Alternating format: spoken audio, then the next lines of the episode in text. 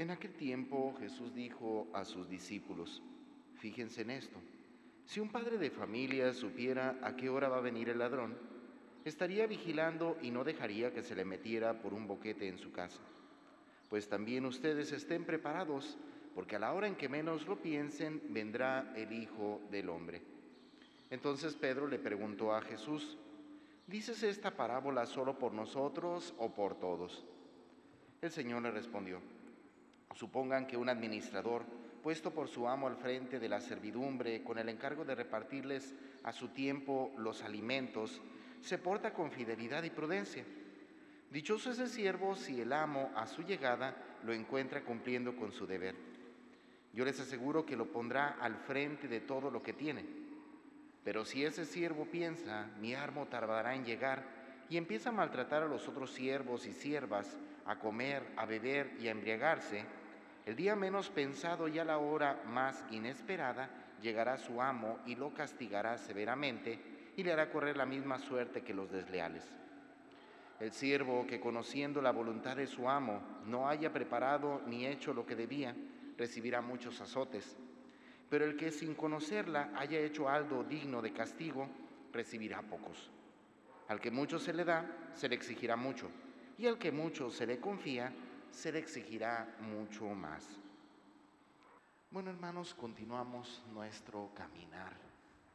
Fíjense, es curioso, pero vivimos en una sociedad que en buena medida se vale de datos estadísticos para tratar de ver o evidenciar la realidad que estamos viviendo. Ciertamente muchos dicen, pues la estadística son números, pero al final de cuentas nos hace darnos cuenta de cómo está el panorama. Vean ustedes como ahorita con esta situación de COVID, pues de repente, aunque existe un semáforo, pero la mayoría de nosotros, pues más bien vemos cuántos contagios ha habido eh, tal día, cuántos muertos, y ya sobre esa nos damos cuenta, pues cómo andan las cosas, ¿verdad? De alguna otra manera, aunque los números a muchos nos incomodan, pero la realidad es que evidencian cómo están las cosas. Digo esto porque es sorprendente cómo en los últimos datos estadísticos muestran que la principal causa de muerte de jóvenes en la época actual es el suicidio. Y aquí me refiero no solamente nosotros en el ámbito nacional o estatal, me refiero al ámbito internacional. Dentro de todo el mundo, la mayor cantidad de jóvenes que mueren son precisamente por cuestiones anímicas, por cuestiones de depresión, por cuestiones de tristeza. ¿Por qué? ¿Qué es lo que está pasando? ¿Qué es lo que ocasiona que esta realidad se viva de esta manera? Bueno, hermanos, en primer momento tenemos que reconocer que uno de los problemas fuertes de nuestra sociedad actual es que le hemos dado muchísima importancia y casi casi un culto a nuestros sentimientos. Vean, pero lo más importante es cómo nos sentimos. Lo más importante es que los demás se sientan bien. Para nosotros lo más importante es que nuestros hijos se sientan bien, se sientan felices. Si no se sienten cómodos en alguna situación que están viviendo, pues bueno, está bien, retírate, ¿verdad? Si no le gusta esa clase, si no le gusta tal maestro, si no te gusta esto, si no te gusta aquello, pues hacemos un cambio. De tal manera que hemos creado una sociedad que simplemente busca sentirse a gusto, una sociedad que simplemente gusta sentirse cómoda. Pero ¿qué pasa cuando esas personas se enfrentan ante realidades incómodas? Cuando esas personas se encuentran ante situaciones ante las cuales no pueden elegir entre si les agrada o no les agrada. Pónganse a pensar sobre todo cuando esos jóvenes ya entran, pues ya no dirían ni en la universidad, cuando ya entran a trabajar y les toca un compañero o un patrón que no les agrada en su forma de ser. ¿sí? Muchos de ellos lo que hacen, pues mejor me voy, ¿verdad? O si el trabajo es demasiado exigente o incómodo, mejor me retiro y dejo todo. Y por eso vemos cómo hay muchos jóvenes que con cualquier, con mucha facilidad desisten de sus proyectos, desisten de sus metas, desisten en sus objetivos. De aquí entonces, hermanos, nos damos cuenta que sí, hemos dado demasiada importancia a los sentimientos pero también por otra parte hemos restado importancia a una realidad esencial que nos hace seres humanos y es precisamente el poder de nuestra voluntad. ¿Por qué digo esto? Bueno, pónganse a pensar una persona que se encuentra hundida en la depresión, ¿sí? Una persona ante la cual pareciera ser que la única manera de ayudarla a salir es prácticamente con medicación, ¿sí? Donde nuestras palabras, donde nuestras motivaciones pareciera ser que literalmente no sirven de nada. Tenemos que reconocer que a lo mejor es una situación bastante compleja, bastante difícil, pero también hay que reconocer que esa persona tiene la potencialidad de que si así lo decide, en ese momento puede ponerse de pie. Y es una realidad. Todos nosotros por situaciones complejas y difíciles que estemos pasando, nos podemos poner de pie en ese mismo momento y seguir adelante. Esa es la característica y ese es el elemento fundamental del poder de la voluntad.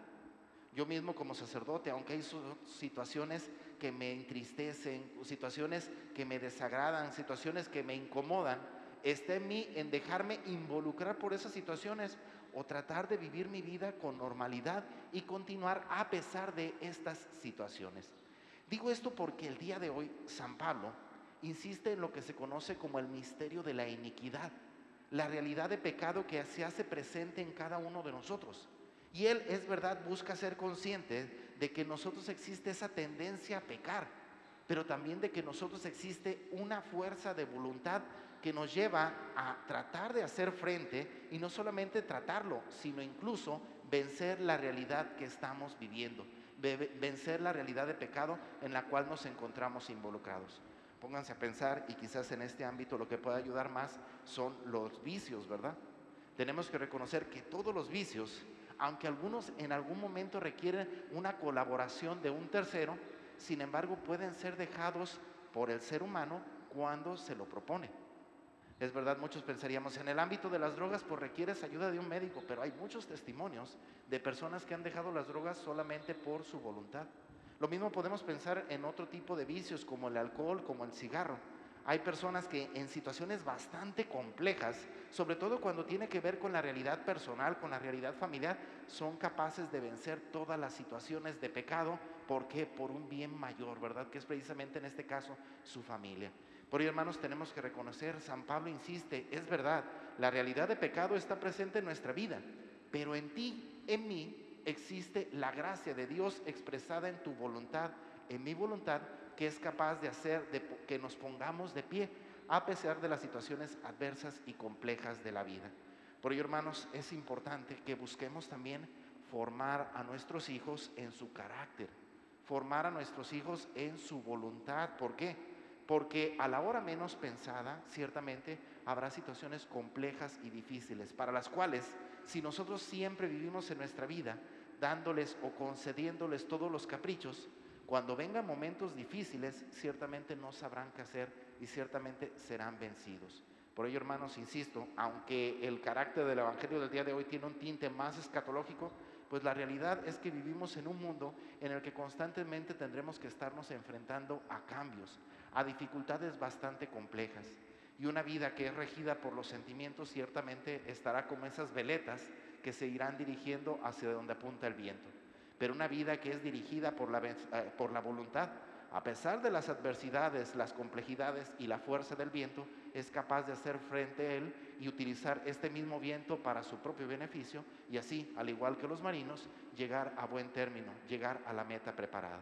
Bueno, hermanos, pues pidamos a Dios de manera especial en este día que en medio de la realidad de pecado que vivimos seamos conscientes de que aunque estamos sujetos a las tentaciones, la fuerza de la voluntad que Dios ha puesto en cada uno de nosotros nos hace ser diferentes, nos hace ser capaces de ponernos de pie, hacer frente a las realidades y con la gracia de Dios vencerlas y seguir creciendo como personas, como cristianos, día a día.